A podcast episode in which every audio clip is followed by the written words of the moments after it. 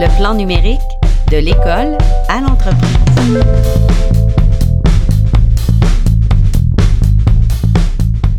Alors, Danny, on est déjà à notre dernier épisode. Puis là, j'utilise le mot déjà, mais euh, c'est un projet qu'on pensait finir en un été. Hein? Toi puis moi, euh, disons que c'était plus ambitieux que ce qu'on pensait.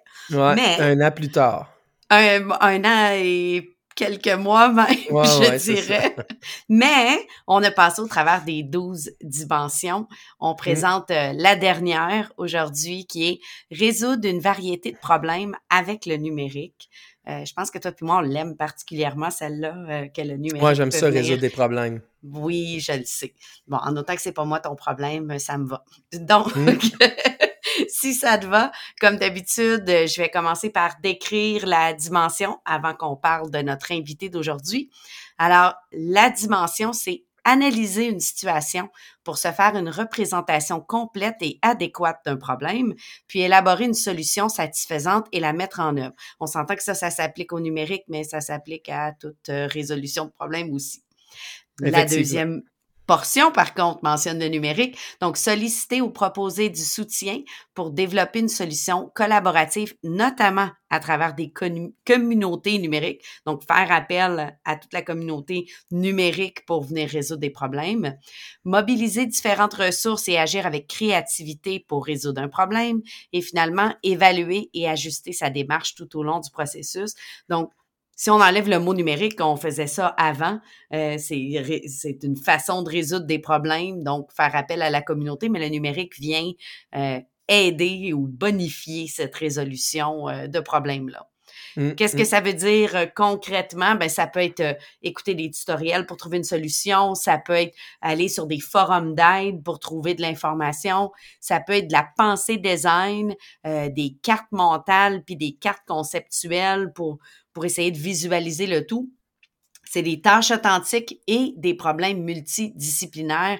Ce sont toutes des choses que notre invité va justement jaser avec nous dans l'entrevue. Puis tu sais, quand on pense à, résoudre des problèmes aujourd'hui, souvent c'est euh, va checker dans Google, tu sais. Ouais. Mais euh, ce qui est intéressant de cette dimension-là, c'est que c'est pas juste d'aller faire une recherche dans Google puis dire ah j'ai trouvé une solution. Donc c'est pas euh, c'est pas le processus d'aller taper dans une page blanche qui s'appelle Google. Ou d'aller sur YouTube puis écouter le premier tutoriel qu'on voit. Là. C'est ben non, c'est ça, exact. C'est beaucoup plus. C'est plus large que ça. C'est ça qui est intéressant, exact. Fait que l'invité euh, aujourd'hui, c'est Normand Roy, qui est professeur agréé à la Faculté des sciences de l'éducation du département de psychopédagogie et d'andragogie euh, il en parle un peu, mais euh, j'aimerais ça euh, qu'on en parle après, que tu expliques un peu c'est quoi andragogie. ben, je peux l'expliquer très rapidement. Ben, L'andragogie, c'est comment les adultes apprennent. On est toi puis moi, tous nos entrevues, on a parlé beaucoup du, secteur jeune, mais on a parlé du primaire, du secondaire, comment les, les jeunes et les enfants apprennent. Mais l'andragogie, c'est comment est-ce qu'on fait la même chose, mais avec des adultes. Donc, comment est-ce qu'on fait le concept d'apprendre les concepts d'apprentissage, comment on fait le design d'une formation pour les adultes finalement? Mais là, je le résume euh, probablement euh, très simplement, là, on s'entend, mais c'est ce que ça veut dire. Puis quand ils sont ados,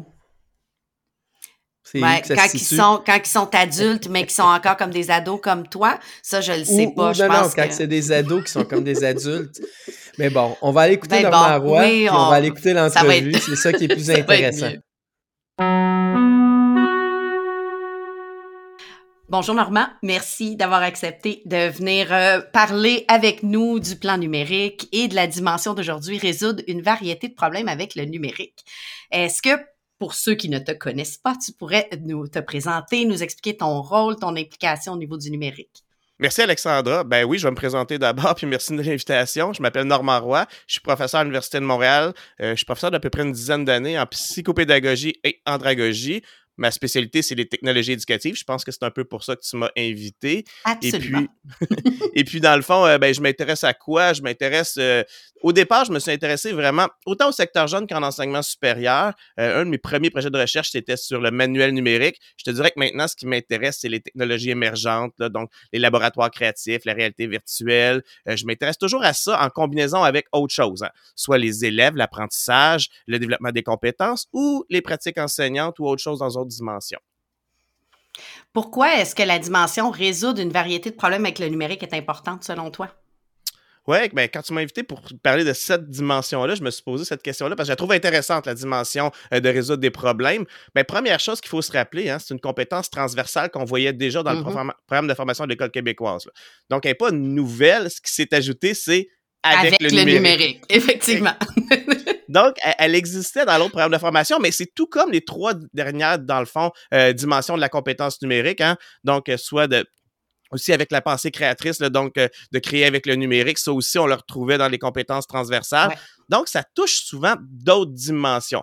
Pourquoi elle est importante? Mais c'est parce que ça rend les choses concrètes. Pour moi, en fait, là, quand je retournais voir le référentiel du cadre de référence, euh, les mots-clés que j'ai vus là-dedans, le tâche authentique, multidisciplinaire. Je pense que dans l'avenir, vraiment, euh, si on veut se servir du numérique, on peut s'en servir comme utilisateur personnel, vraiment à nos usages, mais de façon professionnelle, d'avoir des tâches authentiques, ben ça touche beaucoup cette dimension-là qui nécessite justement de trouver des solutions à des problèmes, faire appel aux autres et justement, mais ben, si je fais appel aux autres, ben, je communique, je collabore. Si je veux résoudre un problème, je vais produire quelque chose. Donc, ça touche vraiment un ensemble d'éléments à la fois elle est à la, elle est pas au centre. On en a, quand le cadre de référence a été rédigé, on en a mis d'autres au centre. Mais résoudre un problème, c'est quand même de haut niveau. En fait, on disait qu'il était d'ordre intellectuel dans l'ancien cadre de Si on va voir dans le programme de formation de l'école québécoise, ça faisait partie des, des compétences traversales dites intellectuelles. Donc, mm-hmm. c'est sûr de plus haut niveau. Euh, donc, je trouve qu'avec le numérique, ben, ça rajoute une dimension hein, qui est quand même importante pour l'avenir. Ouais. As-tu des exemples au primaire, au secondaire ou même à l'université, concrètement, résoudre des problèmes avec le numérique, ça voudrait dire quoi? Oui. Euh, ben, en fait, ça me questionne sur deux choses. Ben, premièrement, l'idée de tâche authentique. Donc, ça, pour moi, d'amener des jeunes à faire des choses qui, qui, peuvent se projeter, qui ont déjà vu ailleurs.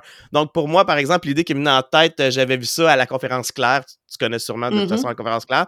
Euh, ça, eux, il y avait des jardins euh, qui étaient verticaux, en fait. On pouvait aller les visiter. Donc, il y avait un arrosage automatique et tout ça. Mais c'est les jeunes qui avaient dû concevoir de A à Z le système d'irrigation, donc physiquement, pas de numérique, mais il y avait un système d'arrosage automatique programmé. Et ça résout un problème concret, hein, parce que ça se disait, ben, les élèves ne sont pas là tous les jours la semaine. Elles sont là cinq jours par semaine, ils ont des congés, elles sont pas là l'été. Mais comment on fait pour maintenir en vie des systèmes comme ça? Ben, là, les gens ont dû résoudre un problème qui était à la fois physique, là, donc construire, le faire au mur, mais aussi mobiliser d'autres outils avec le numérique, pas juste l'écran d'ordinateur cette fois-là, des circuits électroniques, euh, des circuits électriques, euh, de, de, de, fabriquer des pièces on est encore dans le numérique parce que la fabrication se faisait à partir d'appareils. Donc, et là, on fabrique un jardin et ensuite de ça. Donc, ça, pour moi, tu vois, ça serait problème, une variété de problèmes avec le numérique. On est vraiment là-dedans. Là. Primaire, secondaire, j'étais à Curie Antoine Labelle il y a peut-être trois semaines. Il y avait la compétition robotique First des très, mm-hmm. très gros robots, en fait, qui avaient été fabriqués. Ils devaient résoudre un problème. Ils devaient ramasser des, des, des balles puis aller les porter dans des tuyaux et là, les, robots, en fait, étaient très complexes et très variés. Un qui avait un, balai avec un porte-balai qui ramassait les balles. Donc, il y en a qui étaient très hauts. Il devait passer sur une passerelle. Il y avait un ensemble de défis.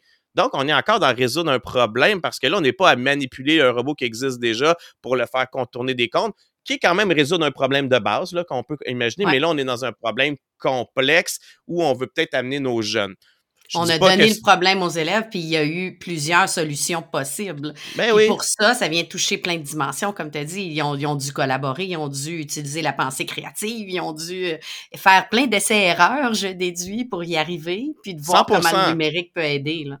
Le bon vieux pont en bâton de popsicle qu'on devait construire. Là, on n'était pas avec le numérique, mais on devait résoudre un problème complexe. Et si on ajoute une dimension numérique, ben, on se retrouve à construire un robot, construire des, choses automatisées.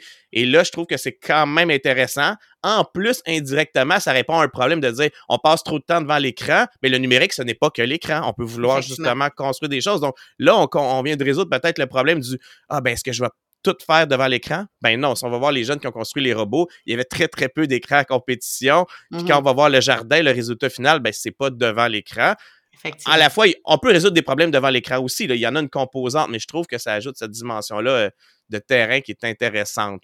Donc, primaire, secondaire, en enseignement supérieur, comment on peut résoudre des problèmes? Ben là, tu vois, moi, la dimension qui m'intéresse le plus, peut-être, c'est les, les, problèmes multidisciplinaires.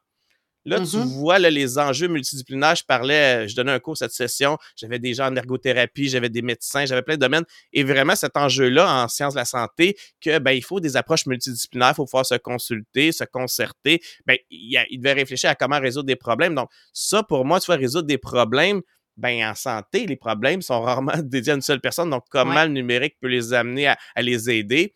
Euh, j'ai pas vu ce type de projet-là, mais les laboratoires créatifs en enseignement supérieur, je pense vraiment qu'on est aussi dans résoudre des problèmes avec le numérique, des problèmes complexes, concrets, authentiques. Imaginons qu'il y a un, un jeune avec un handicap, puis je veux pouvoir fabriquer une prothèse ou un objet qui va l'aider pour euh, son quotidien. Ben, les laboratoires créatifs, là, on pourrait imaginer un ergothérapeute qui va aller voir, puis qui va aller avec le numérique, trouver une façon de, mais encore une fois, on n'est pas qu'à l'écran, on va réfléchir à résoudre un problème, puis le numérique va nous aider. On va imprimer la pièce, on va retourner sur le terrain, on va peut-être aller voir le travailleur social, un médecin, est-ce que ça fonctionne, l'ergothérapeute. Donc, pour moi, en enseignement supérieur, on voit que la complexité qui s'ajoute, le problème est plus complexe, mais aussi le volet multidisciplinaire est vraiment important. Fait que si j'avais à résumer vraiment pour moi l'essence de ça, oui, on peut résoudre des problèmes simples. Je dis pas que j'exclus ça, mais là, je les ai poussés un peu plus loin. On pourrait Mhm. vouloir résoudre tout simplement un problème. Scratch doit, le petit chat, la, la- en programmation informatique, doit, doit se rendre du point A au point B, là. Exactement. Le- ou le dash à terre doit contourner, Ouais, doit aller toucher à la balle au bout. Je dis pas que ça se Ouais. fait pas. On doit, on doit commencer à quelque part, puis c'est correct. Mais effectivement, ça nous amène à des tâches plus complexes, euh, à Curie-Antoine Labelle, pour ne pas les nommer, il y avait un bras mécanique qui doit prendre une éprouvette et la déplacer de gauche à droite, et les jeunes doivent fabriquer le bras mécanique. Donc, on voit qu'on la pousse plus loin, vraiment, cette compétence-là. Donc, Donc, c'est Vraiment, la complexité du problème à résoudre qui évolue, là, dans, de, Ouais, de puis à- primaire à université, là. Ouais. Puis dans la, dans la vraie, si on, si on se projette après ça, c'est ça aussi. Après, on va, on n'aura pas à résoudre le problème de le robot doit aller du point A au point B. On va avoir un problème qui n'est pas résolu et on va devoir trouver une solution, accompagner des professionnels, peu importe le, le champ du métier, que ce soit en développement de jeux vidéo, que ce soit justement même en sciences de la santé, ben, le développeur de vidéo doit résoudre un problème en se disant mais comment je vais faire, puis il va peut-être appliquer des solutions avec le numérique pour pouvoir y arriver en fait. Et lui, sa solution, ça va être sûrement en programmation informatique avec des essais-erreurs. En robotique, ça va être différent. Avec les humains, on va avoir dans d'autres approches. Ouais. Ben, c'était justement ma, ma prochaine question, comment ça les prépare, mais euh, c'est ce que tu viens de répondre dans leur travail. Ça va peut-être être aussi plus aussi simple que comment je peux être plus efficace dans des, des processus euh, de communication entre équipes, euh, de, de choisir les bons outils pour pouvoir communiquer. Des fois, c'est des, des, des problèmes simples aussi en société qu'on va avoir à vivre. Je suis complètement d'accord. Puis c'est pour ça que je disais, tu sais, ça, ça touche autant la produ euh, tu sais, produire des choses avec numérique, Ouais. donc créer des choses, que de communiquer, collaborer. Mais comment je vais résoudre ce problème-là de communication, de gérer un dossier patient à travers des multiples professionnels Ouais. qui doivent se le partager? Là, on est dans les problèmes complexes, là, donc on va probablement devoir interagir avec différentes personnes. Euh, tu sais, puis il y a des problèmes simples qu'on a gérés. Résoudre des problèmes simples lorsqu'on est arrivé durant la pandémie, ben on s'est quand même adapté avec le numérique. Ouais. Il y a des outils qui sont sortis, il y a des plateformes Comment on qui rejoint nos élèves à distance? Ben, il a fallu Ouais. trouver des solutions. le numérique comment je rejoins l'in- l'infirmière de ma fille pour pouvoir euh, lui envoyer les photos des boutons que je ne sais pas trop c'était pourquoi. Ah, ben, tout on a développé des solutions qui respectaient aussi le point numéro un, agir éthique et critique, parce Ouais. que là, on parle de données confidentielles. là, ça, c'est là qu'on voit que le cadre de référence, vraiment, comment c'est important Tout de est imbriqué, hein? Ouais. Exact, parce que là, on s'est dit, OK, là, maintenant, il faut que je m'utilise une plateforme en ligne, il faut que j'utilise un environnement en ligne. Oups, les données personnelles, je fais quoi avec ça? Qui les Sont héberge comme. Ouais. Et après ça, on est arrivé dans le, le niveau 2, hein, dans la dimension 2, les habiletés. Oh, les gens sont peut-être pas capables encore de le faire. On va Comment former les gens. Et ma ça, caméra? Ça, ça a été le rôle de tous les conseillers pédagogiques pendant six mois. Comment j'allume ma caméra, j'ai je partage mon écran?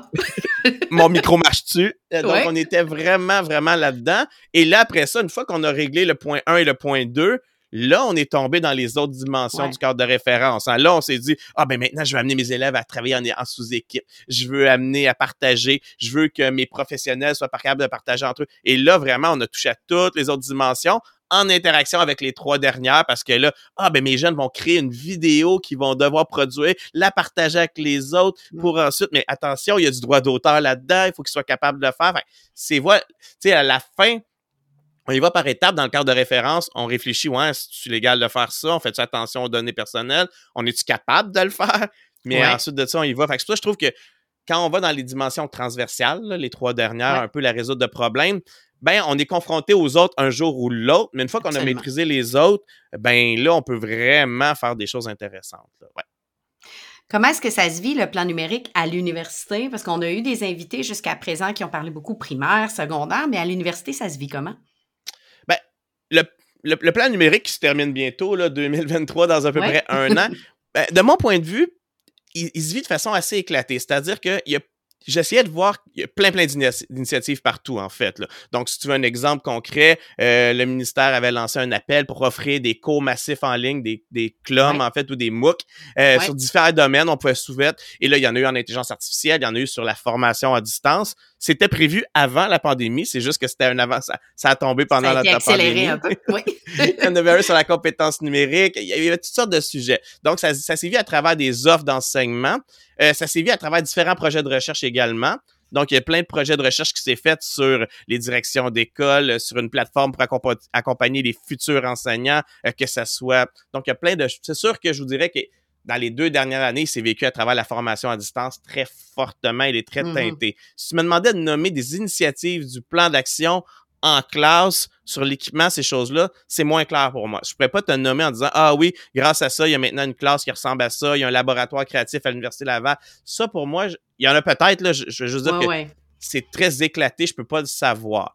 La dernière chose que je sais qui, va, qui va représenter quand même le, plan d'action puis comment ça s'est vécu, c'est le chantier de travail qui s'appelle le campus numérique. Là. Donc ça, ça serait une idée d'avoir une offre, en tout cas, un plateau ou un centre où on peut voir toute l'offre de formation à distance puis à, travers le Québec de tous les types de formations pour savoir ah ben quand il y a un cours de comptabilité ou un autre cours. Donc ça on va voir sur le site, c'est considéré comme une, musée, une, une mesure phare, c'est-à-dire que ça serait une vitrine sur la formation en distance en enseignement supérieur. C'était prévu avant la pandémie. C'est sûr que là, le défi qui est arrivé avec la pandémie, c'est que l'offre a, explosé en formation à distance. Hein. il y a des cours en ligne, des cours hybrides, des cours en comodal, nomme-les, tous les modèles que tu veux. Et chaque université a une typologie différente, des noms différents, qui fait quoi, comment. Et là, je parle des universités, mais les cégeps aussi, c'est de l'enseignement supérieur. Donc, les cégeps, oui, il y a TELUX cégep à distance, mais maintenant, tous les cégeps ont aussi des petits morceaux de formation à distance, comme tous les universités. Donc, il y a le campus numérique qui a fait que, euh, une mesure, en fait, qui est à travers ça, donc formation à distance, ces choses-là. Donc, comment il se vit le plan d'action à l'université? C'est un peu ça. Il y a assurément autre chose, mais les initiatives plus petites ou à plus petite échelle, on les connaît pas en ce moment. J'ai pas vu de choses, mais les grandes initiatives que j'ai vues, c'est ceux que je viens de nommer, là, que, je connais, là, du moins. Fait que ça se vit de façon hétérogène, éclatée.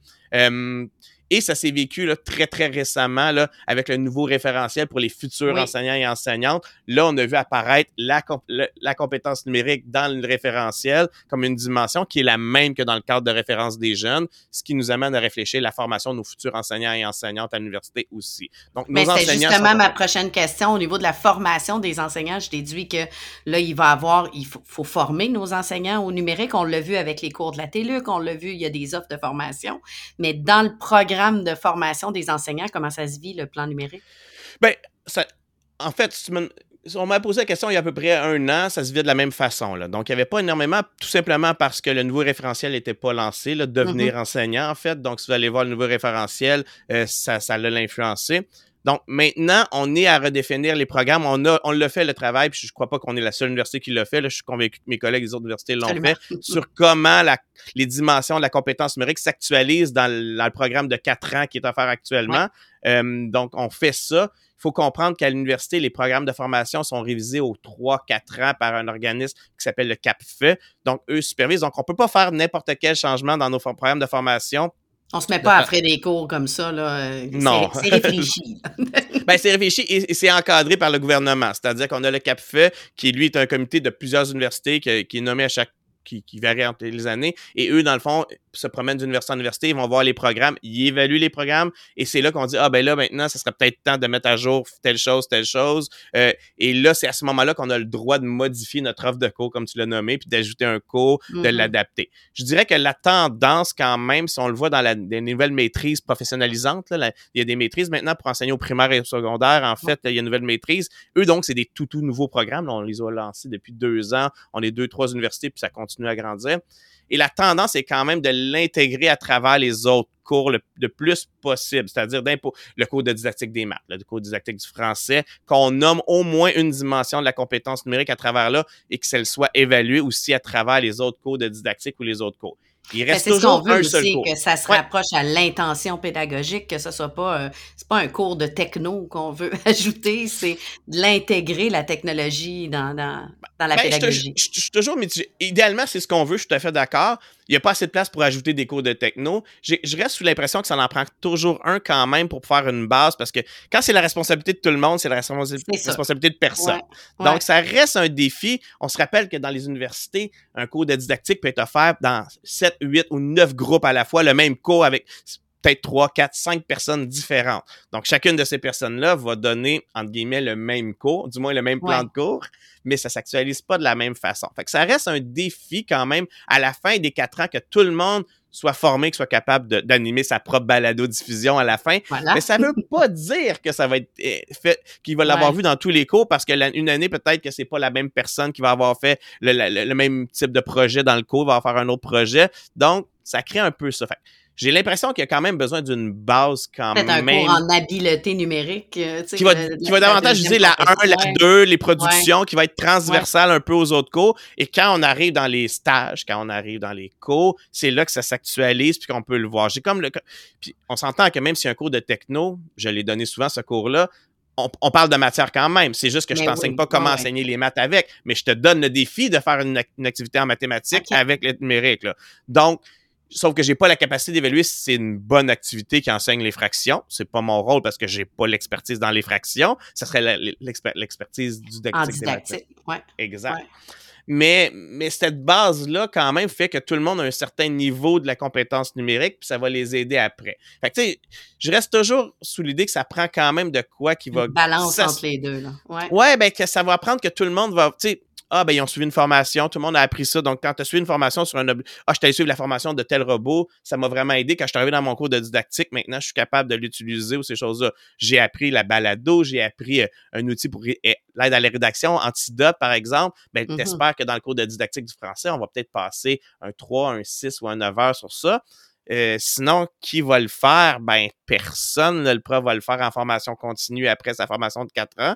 Donc, je te dirais que là, en ce moment, on est vraiment regardé ce qu'on a fait, en tout cas du moins, on a regardé les quatre années, puis on s'est dit, OK, ce serait quoi la progression de ça? Qu'est-ce qu'on arrive avec un acquis? Qu'est-ce qu'on arrive au début? Parce que quand même, là. Parce qu'il y en fait du numérique euh, de plus en plus. Là, on en fait au secondaire, on en fait au cégep. Au cégep, la compétence informationnelle, on espère que il arrive avec être capable de chercher de l'information, mais en même temps, chercher dans les bases de données scientifiques, on n'est pas là encore. Ah, ben ça, on va le faire dès le début, par exemple. Mais dans d'autres dimensions, communiquer, collaborer, on se dit, OK, maintenant, les outils collaboratifs, ce qu'on, en tout cas, moi, ce que je vois, c'est que on est de plus en plus formé à ça. Les Google Docs de ce monde, on a pu à le montrer. Là. Je veux dire, ça a été touché au cégep ou ces choses-là, donc ça, c'est facile.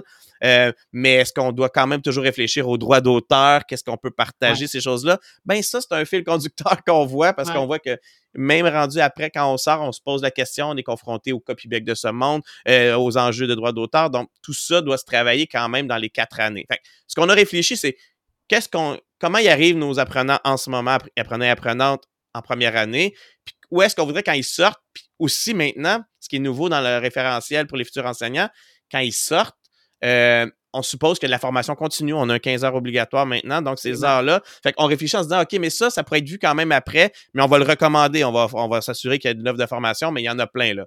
que ce soit les REPSI, les REPTIC, Cadre 21, on peut en nommer plein. Maintenant, il y en a plein et les universités aussi offrent plein de formations. Donc, faut pas juste le voir comme étant la formation initiale. Maintenant, on le voit aussi dans un continuum, formation initiale, formation continue. Et moi, on le voit avec le numérique que c'est jamais fini. Mais c'était jamais fini d'apprendre au niveau pédagogique non plus parce qu'il y a toujours des nouvelles recherches.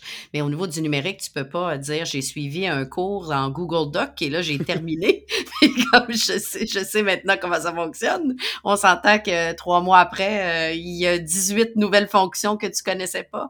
Fait qu'on est toujours en, en mode de développement continu. Là et c'est tellement vrai que, mais un, maintenant, ça a été officialisé un peu plus parce que c'est nommé dans le référentiel en disant, ben, il y a de la formation initiale puis de la formation continue. Donc, c'est d'autant plus important avec ce que mm-hmm. tu viens de dire.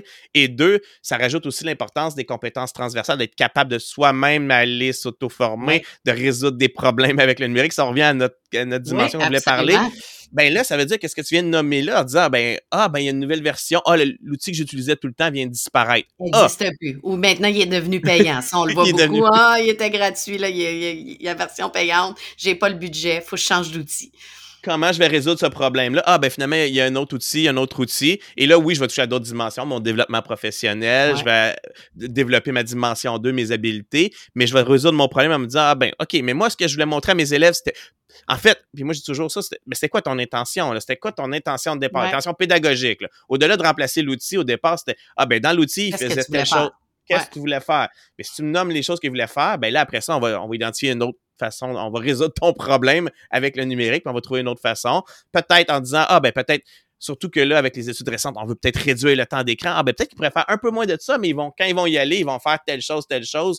Et là, on va maximiser le temps d'écran puis tout ça. Là. Donc, tu sais, je, trouve ça intéressant, en fait, cette, résoudre une vérité de problème avec le numérique. Elle est à la fois de résoudre un problème pédagogique, mais pour nos enseignants, ça les amène à réfléchir à c'est-tu important? Puis ça, mes étudiants, étudiants et étudiantes me le disaient tout dans mon cours à l'hiver. Ouais, mais là, je suis en éducation physique, c'est important? Ben, j'étais comme, ben, réfléchis. Je comprends que tu veux pas, tu as juste une heure d'éducation physique, tu veux pas la couper, mais en même temps, c'est important de les sensibiliser à la santé avec le numérique, euh, comment les mobiliser. Mm-hmm. Je veux pas que tu rajoutes du temps d'écran dans ton cours d'éducation physique. Il faut qu'il y ait une plus-value. Est-ce une plus-value, tu veux pas que un problème? Ouais. exact. Puis de toute façon, si ce n'est que de travailler, par exemple, la, la compétence 3 en éducation physique, qui, elle, les amène les jeunes à réfléchir aux bonnes habitudes de vie, aux habiletés, ben ça rajoute, ça touche aussi au cadre de référence la dimension 1 de dire, ben, ouais, je suis pas toujours obligé d'être devant l'écran, mais quand je vais l'être, voici ce que je peux faire, comment je peux gérer mon temps d'écran, hein, donc d'avoir des, parce qu'on ne sait pas combien de temps on passe devant notre écran jusqu'à notre cellulaire nous dit Oh, cette semaine, vous avez Il y a une certaine valeur de temps d'écran aussi. Là. Il y a du temps d'écran passif à rien faire, puis il y a du temps euh, que si je me filme en train de faire un exercice pour pouvoir me regarder par la suite pour améliorer mes mouvements, par exemple, c'est pas le même temps d'écran que de regarder des vidéos de chats sur TikTok. c'est pas la même chose. 100 Puis tout ça, c'est un équilibre de vie, là, un peu comme dans tout, en fait. Là, on a le droit d'aller voir des vidéos de chats de temps en oh, temps. Ça fait du bien aussi, des ça fois. Fait du bien, les chats sur TikTok. fait que, c'est un peu ça que j'aurais à dire sur la formation des enseignants. Je te dirais que là, on y travaille pour le nouveau cadre de référence d'intégrer les dimensions. Même si ça fait quelques années, ben, le référentiel des futurs enseignants-enseignantes, il vient d'être sorti il y a un an. Donc là, on l'a intégré. Là, on devrait commencer à voir les transformations. Et les heures de formation continue, moi, j'ai vraiment l'impression que le plan d'action du numérique va changer un peu ça, de se dire, et ça, fait j'irai là dans cette direction-là. En terminant, as-tu des conseils pour développer la dimension ou le plan numérique euh, en général pour les enseignants, les parents, les élèves? As-tu un mot de la fin, un conseil quelconque? Bien, je, reviens à ce que j'ai dit tantôt. Hein, j'ai dit tâche authentique puis multidisciplinaire. Pour moi, quand même, si on revient à cette dimension-là, si on leur donne l'intention, on leur dit hey, on va essayer de résoudre un problème en fait, puis on va travailler ensemble. C'est là que je trouve intéressant, en tout cas, du moins, les, les, les, microbytes, les Arduino, les circuits électroniques. Là, on tombe dans des modèles vraiment intéressants de, de science qu'on va pouvoir faire. Ouais, on les voit, concret, on est choses comme ça. Il y a plein de façons. Là. Je dis pas que les autres sont pas bonnes, mais je trouve que les laboratoires créatifs, en tout cas, ont cette dimension-là de très concret et qui permet juste pour l'élève, je trouve motivant, innovant, on pourrait utiliser tous ces mots-là, résoudre des problèmes. Puis quand on va les visiter, ces laboratoires-là, on est vraiment dans, dans, résoudre des problèmes très concrets de société, soit souvent liés à l'environnement ou des choses comme ça. Comment on peut aider à réduire? Ah, ben on veut que les lumières s'éteignent automatiquement ou on veut que dans tel secteur, il se passe telle chose.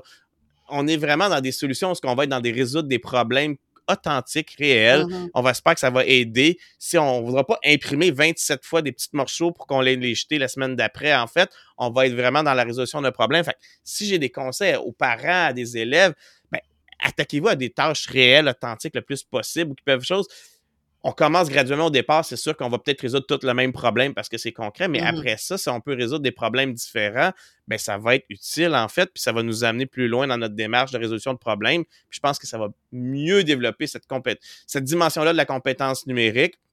Donc, moi, ce serait là-dedans que, que je me dis, ah, il y a quelque chose de le fun. Là, et après, bien sûr, il y a tout le volet, si on est juste à l'écran, ben, tout ce qui est programmation informatique, là, on a des, des belles résolutions de problèmes. Il y a beaucoup d'outils maintenant, beaucoup d'aide. Il y a beaucoup d'avenir là-dedans, on le sait. Là, donc, tout ce qui est euh, pensée informatique, pensée computationnelle, donc tout ça. Et là, ça va nous amener vers l'IA à un moment donné. Là.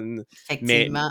Mais, mais tu sais, plus concrètement, j'ai l'impression que primaire, secondaire, les parents, les élèves, si on vers des projets avec des circuits électriques, électroniques, euh, de, devoir fabriquer des petits robots, de fabriquer des choses.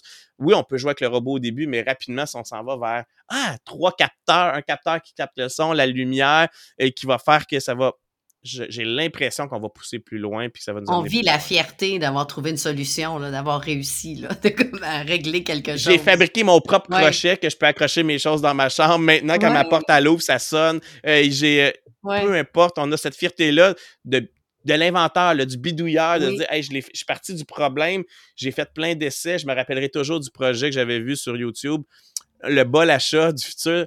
Les petits garçons avaient dit ben nous, le problème, mon chat, quand il mange, il envoie de la nourriture partout à terre. C'était très concret. Puis là, il disait ma mère est tannée de passer le balai. Et là, ils ont dit comment je règle ça? Et là, ils se sont mis à faire plein de dessins de à quoi pourrait ressembler le bol. Ils ont imprimé pour voir si ça fonctionne. Et ils ont essayé pour s'apercevoir que, ah, ben, si le trou est trop petit du bol, qu'est-ce qui arrive? Les moustaches du chat accrochent, puis il mange plus, il aime pas ça.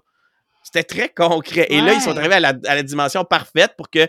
Parce qu'ils avaient fait un retour pour que le bol, pour, pour pas que la nourriture tombe en bas du bol. Pour pas que ça sorte, en fait. Exact. Et là, ben, il fallait pas que le retour soit trop gros parce que le chat n'aimait pas ça. Ils sont arrivés avec un bol à un moment donné qui permettait de faire ça. Et là, c'était très concret. Essai, erreur, calcul, mesurer, aller l'essayer avec le chat. Donc, on était dans l'expérience aussi. Et il y avait du numérique là-dedans parce qu'ils ont fait des essais-erreurs. Ils ont dû modéliser en 3D, donc dessiner avec des logiciels, le faire, le produire. Donc, c'est là que je veux en venir que ça, comme tu as dit tantôt, quand on arrive au produit final, puis ça marche, de voir les jeunes expliquer leur projet, je comme, OK, wow, Probablement que, j'aurais pas. Ça développe une posture aussi euh, chez les élèves qui vont avoir plus tard de comme je suis pas assis, j'attends qu'on me donne une solution, j'essaie des choses, je teste, euh, je suis toujours. Puis tu sais là on parle de quelque chose de concret qu'on peut qu'on peut voir avec le bol achat, mais ça peut être juste de comment on va euh, avoir des réunions plus efficaces, comment on va. ça peut être n'importe quoi qui qui est pas physique là, nécessairement, mais d'avoir cette posture là de toujours réfléchir à OK, on a un problème, qu'est-ce qu'on fait? puis quand ils vont le transposer dans le monde scolaire, peu importe dans le monde, mais ça va être aussi la même posture. Là. Je veux dire, ah, ben là, j'ai un problème. Ben, je vais essayer de m'émettre plusieurs hypothèses, comment je peux le régler, puis je vais, je vais trouver la solution. On va collaborer avec d'autres, on va comme réfléchir, on va... Puis, ben, des fois, le numérique vient, euh, il y a le mot « avec », des fois, c'est avec le numérique que la solution arrive, effectivement de plus en plus, ça c'est sûr qu'on se le cachera pas. Absolument. Merci beaucoup Normand d'avoir pris le temps de jaser euh, avec moi pour ce balado-là. Toujours intéressant de jaser avec toi. Merci beaucoup Alexandra, puis à la prochaine. Bon, ben comme à chaque fois, on le dit tout le temps, une entrevue intéressante, mais elles sont toutes intéressantes, nos entrevues. Euh, je réagis en premier, si ça te va. Vas-y, vas-y, vas-y. Euh, moi personnellement, j'ai beaucoup aimé qu'il mentionne que tout ça c'est pas nouveau, c'est pas une nouvelle dimension qui est ajoutée qui est un ajout à la tâche des enseignants. De la résolution de problèmes, on en faisait avant, c'est quelque chose qui est déjà au programme, qui est déjà là. Là, on vient le bonifier avec le numérique. Est-ce que le numérique peut venir s'ajouter dans une démarche de résolution de problèmes? Est-ce qu'il peut euh, contribuer à résoudre des, des, des problèmes? Donc, j'aime ça parce que trop souvent, on voit, ah, faut que j'ajoute ça en plus dans tout ce qu'on voyait, mais non, c'est euh, ça vient avec. Là. Euh, ça, ça s'imbrique avec collaborer avec le numérique, communiquer avec le numérique, toutes, toutes les autres dimensions qu'on a vues peuvent servir dans une démarche de résolution de problèmes. Ouais, il a dit, il y en a trois, là, les trois dernières sont transversales, qui disait dans la... Donc, c'est vraiment, je trouvais ça intéressant comme concept. Effectivement, tu sais, quand tu fais de la résolution de problèmes, il faut que tu te serves de l'ensemble des autres dimensions pour arriver à résoudre des problèmes. Donc, les exemples qu'il donnait étaient vraiment cool. Il a aussi parlé beaucoup des tâches authentiques. Ça le dit d'ailleurs dans la, description de la dimension, les exemples donnés. On parle beaucoup de tâches authentiques. Moi, c'est quelque chose qui me parle parce que quand je travaillais avec les, les élèves, par exemple, qui devaient écrire, j'enseignais l'anglais, ils devaient écrire un texte en anglais, mais quand ils l'écrivaient sur une feuille de papier simplement pour moi, puis là, même s'il l'avait écrit numérique, mais qu'il y a juste moi qui le lis, la motivation est beaucoup moins présente que si, par exemple, euh, les élèves la déposaient sur un blog qui allait être vu par exemple par les autres élèves ou par leur famille, euh, que leur famille par exemple pouvait venir commenter le texte. Moi, je l'ai vu à maintes reprises des élèves ils se relisent dans ce temps-là. Ils ont envie de produire de quoi de qualité, donc on, on, monte de niveau.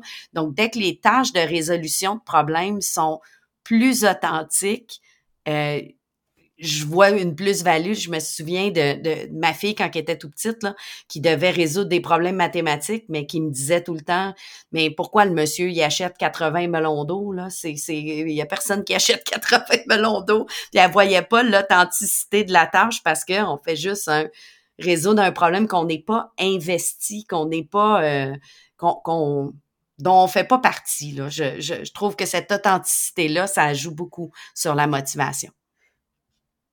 Oui, effectivement. Puis la façon qu'il décrivait justement euh, les tâches authentiques, c'était vraiment intéressant. encore une fois, il faisait beaucoup de liens avec les autres dimensions, mais comment il ramenait ça à l'authenticité de la tâche, c'était vraiment cool. C'était vraiment bien. Mm-hmm. J'aime aussi qu'il a mentionné que euh, le numérique, c'est pas tout devant un écran. Non, Donc, ça, on peut venir jouer avec le temps d'écran, qui peut avoir des parties de tâches qui sont faites. Euh, il y a plusieurs volets à de la résolution de problèmes. Ben peut-être qu'il y a une portion qui se fait en recherche, par exemple, euh, mm. avec l'écran, mais que le restant se fait papier-crayon, se fait avec du prototypage, puis d'essayer différentes choses. souvent, on pense au numérique, là, puis on pense à 30 élèves euh, zombies devant leur écran, là, mais c'est pas un ordinateur, Là, mais... Non. Il a donné des exemples qui sont, tu sais, en fait, c'est souvent la confusion. On va parler de numérique, mais là, c'était des exemples qui étaient plus technologiques, disons-le comme ça. Mais, tu sais, ça a un lien quand même. Là, il, faisait de la programmation, les, jardins verticaux qu'il a parlé, qui sont, euh, c'est un super bel exemple avec des systèmes d'arrosage automatisés que des élèves ont développés. Donc, euh, ils ont programmé des, des mini-ordinateurs, ils ont préparé des, des boards électroniques. Donc, ils ont fait euh, un mix techno-numérique. Fait que euh, c'était vraiment intéressant. Puis c'est ça, ça revient à ton point quand tu dis, c'est pas juste devant un écran, mais c'est ça. L'exemple qu'il donnait, plusieurs exemples qu'il a donnés, c'était pas devant un écran, c'était autour de pour arriver à un produit qui était final. Tu sais. Fait l'authentique, tantôt qu'on parlait, tu disais, hein, tu sais, j'écris un blog puis je le présente à ma famille, mais il a aussi parlé de, tu sais, des les jeunes qui fabriquaient des produits un peu comme nous autres. en tout cas, moi, quand j'étais jeune, on était dans le cours de technologie puis on fabriquait euh, des affaires en bois, là, ben là, c'est un peu le même concept, là, mais euh, avec des équipements électroniques euh, technologiques. Donc, c'est super intéressant. Puis ça nous ramène à, au numérique quand même parce que, tu sais, bon, le bois, ça se programme pas, là, mais euh, le board électronique pour faire un, arrosage automatisé, ben ça se programme. Fait que tu apprends à, mettre en, en pratique des notions de programmation, résolution de problèmes, résolution de mathématiques, problèmes complexes. Donc, c'est vraiment intéressant. Les exemples qu'il a donnés sont vraiment, vraiment bons. J'ai aussi aimé l'idée du multidisciplinaire, mm. euh, que ça se fasse pas juste dans un endroit. Tu sais, j'ai parlé des mathématiques tantôt, c'est souvent là qu'on pense résoudre des problèmes mathématiques, mais que toutes les matières puissent venir s'embriquer euh, je faisais un lien justement en entreprise. Ça doit être assez rare qu'on travaille seulement dans un département puis que tu parles jamais à d'autres départements. Là, ça s'imbrique. tout le monde, euh, On est en interrelation quotidienne avec euh, tout l'ensemble des autres départements d'une entreprise pour arriver à avoir à faire fonctionner l'entreprise puis arriver à un produit fini. Là. Donc, euh, ce côté-là d'être multidisciplinaire, puis qu'il y ait plusieurs matières qui s'y, qui s'y joignent, euh, je trouvais ça vraiment intéressant. Puis finalement, ben, j'ai très hâte de voir euh, les changements qui vont être apportés au niveau de la formation initiale des enseignants, de mmh. voir est-ce que on va ajouter un cours, est-ce qu'il va, toutes les autres cours vont se bonifier et ajouter du numérique, à quoi va avoir l'air les programmes de formation qui vont intégrer le plan numérique. j'ai bien hâte euh, de voir le tout. Ouais, par contre, tu sais, moi, c'est une chose que je dis souvent, là. Euh, euh, puis c'est un bon point qui a amené. Là. Quand c'est la responsabilité de tout le monde, c'est la responsabilité de personne. Effectivement. Fait que ça serait bien que dans un nouveau programme, qui ait des cours très spécifiques orientés sur soit le technologique ou le numérique pour s'assurer qu'il y a une portion qui soit faite. J'ai aussi, euh, quand il a parlé de, le campus numérique, là, je trouvais le mm-hmm. concept intéressant. Euh, puis j'ai hâte de voir ce qui va arriver avec ça parce que ça avait pas l'air d'être très mature encore. Mais tu sais, il parlait aussi que toutes les cégeps ont leur propre offre à distance, toutes les universités. Euh, je, suis allé à Polytechnique, Université de Montréal, ils ont leur MOC, tu vas dans les autres universités, puis tout le monde a leurs propres affaires de leur côté. Je pense que, tu sais, quand on était dans, on, était moins numérique, plus papier, ben les gens étaient à distance et ils avaient besoin euh, de, développer leurs propres affaires euh, un peu plus de leur côté, mais euh, les technologies nous permettent maintenant de plus regrouper. Puis je trouve ça plate de voir que les gens tirent chacun de leur bord la couverte un peu. Tu sais, qu'il n'y a pas de consolidation, que j'ai l'impression qu'il y a plusieurs cégeps et écoles qui refont la même chose, mais chacun de leur côté. Puis là, ils le mettent en ligne, puis on réalise, ah ben, c'est à peu près pareil, tu sais, dans le fond. S'ils avaient travaillé ensemble, ils auraient peut-être pu aller beaucoup plus loin dans euh, ce qu'ils auraient pu développer comme formation. Puis, donc, ça, c'est un peu ce que je me questionne. Puis, tu sais, si le campus numérique amène cette centralisation-là, puis je, sais qu'il y a du monde qui n'aimeront pas le mot, là, mais euh, si ça permet de justement permettre. Cette collaboration. Ouais, les gens travaillent plus en collaboration, puis que au lieu qu'il y ait. 20 euh, personnes qui, développent un cours de programmation euh, JavaScript dans chacun des cégeps indépendants du Québec, ben, qui en fassent, qui se mettent tous ensemble pour en faire un meilleur, tu sais. Mais bon. Ben, je pense que justement, le, tout ce qui est numérique, la technologie, les réseaux sociaux, les partages font que les gens voient de plus en plus les initiatives. Tu si je pense juste au balado qu'on qu'on a fait là, toi puis moi, on a peut-être euh, fait découvrir certaines initiatives euh, à, droite pas à gauche, puis dire, ah, ben nous aussi, on travaille là-dessus, on va communiquer avec un tel, on va... Euh, mmh. C'est cette cette culture-là qui va faire que justement on travaillera plus en silo. Je pense que ce que tu mentionnes, ça arrive aussi, je le vois euh, dans les centres de services scolaires, dans les écoles, euh, on développe de quoi pour se réaliser que le, prof de l'école à côté a travaillé sur la même chose, mais de plus en plus, c'est, cette espèce de collaboration numérique-là apporte justement d'autres collaborations, de dire ben pourquoi on travaillerait pas ensemble? Fait que je pense qu'effectivement, euh, c'est quelque chose qui qu'on va voir peut-être de plus en plus dans le futur, puis qui, qui peut seulement qu'être positif finalement. J'ai beaucoup aimé euh, les exemples qu'il a donnés dans le balado, entre autres. Ouais. Mais tu sais, si, euh, puis je sais pas si tu étais rendu dans le bilan, mais je vais en faire un petit constat. Tu sais, il y a une couple d'affaires qui ressortent tout le temps euh, dans tous nos balados, dont la curiosité, là, que tout, tout, le monde nous a parlé de ça, mais une des choses que moi je ressors de tout ça, c'est justement que Peut-être qu'il faudrait qu'il y ait encore plus de collaboration, mais je pense que le système, de façon générale, il serait peut-être mûr à un changement plus profond. Euh, euh, je me rappelle Dominique Dany qui nous a dit ça serait le fun d'avoir des examens en équipe. Ouais. Euh, après ça, tout le monde nous parle de curiosité, mais comment implanter justement la recherche numérique slash technologique dans chacun des cours, euh, bon, ben, d'être plus de, de, de, développer cette curiosité-là chez l'élève pour qu'il puisse aller plus loin, même dans le cadre, mettons, d'un cours d'histoire, de mathématiques ou de, de, physique ou de français ou d'anglais, tu sais. Fait moi, moi, je retiens bien des choses dans le, cadre du balado qu'on a fait qui étaient vraiment intéressantes.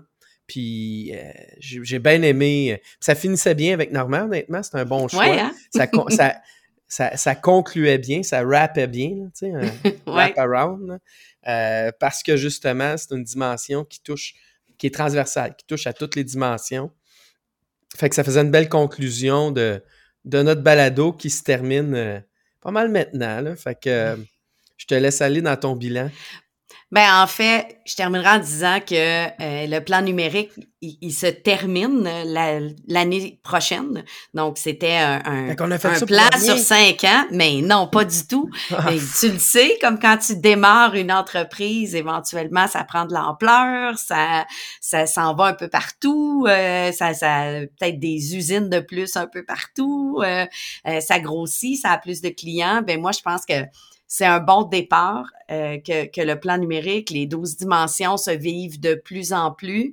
Euh, avec Normand qui nous disait que ça va être appliqué dans les, les plans de formation, ben j'ose croire qu'il y a encore plus de profs qui vont appliquer euh, les 12 dimensions qu'on a vues, qui vont aller avec la créativité dont tu as parlé, qui vont peut-être changer les choses de plus en plus. Donc, on est au début, donc moi, je vois ça positivement.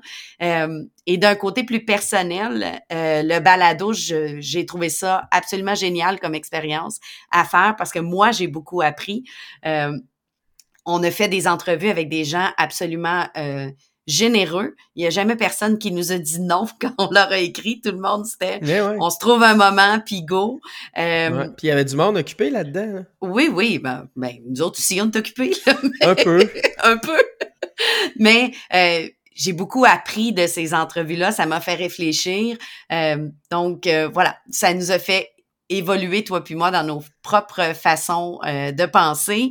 On a donc terminé ce projet-là, toi et moi. Euh, je pense que les épisodes peuvent être écoutés encore euh, toute l'année prochaine, donc on va mmh. peut-être les repartager parce que je pense que c'est encore d'actualité pour un petit bout de temps de réfléchir à ces douze dimensions-là. Et ben, on a un prochain projet, toi puis moi, que on n'a pas encore tous les détails, mais on planche sur quelque chose. Euh, donc, euh, si vous avez envie de savoir c'est quoi, ben on vous invite à nous suivre sur les réseaux sociaux. Éventuellement, vous allez voir passer euh, une bande-annonce parce que bien sûr, ça va être encore un projet balado. C'est drôle, hein? il y a un petit lien avec résoudre une variété de problèmes avec le numérique, avec la créativité. donc voilà. Le monde. Oui, absolument. Ben, merci, Dani, pour ce projet. Ouais, merci à toi. À bientôt, tout le monde. Bye.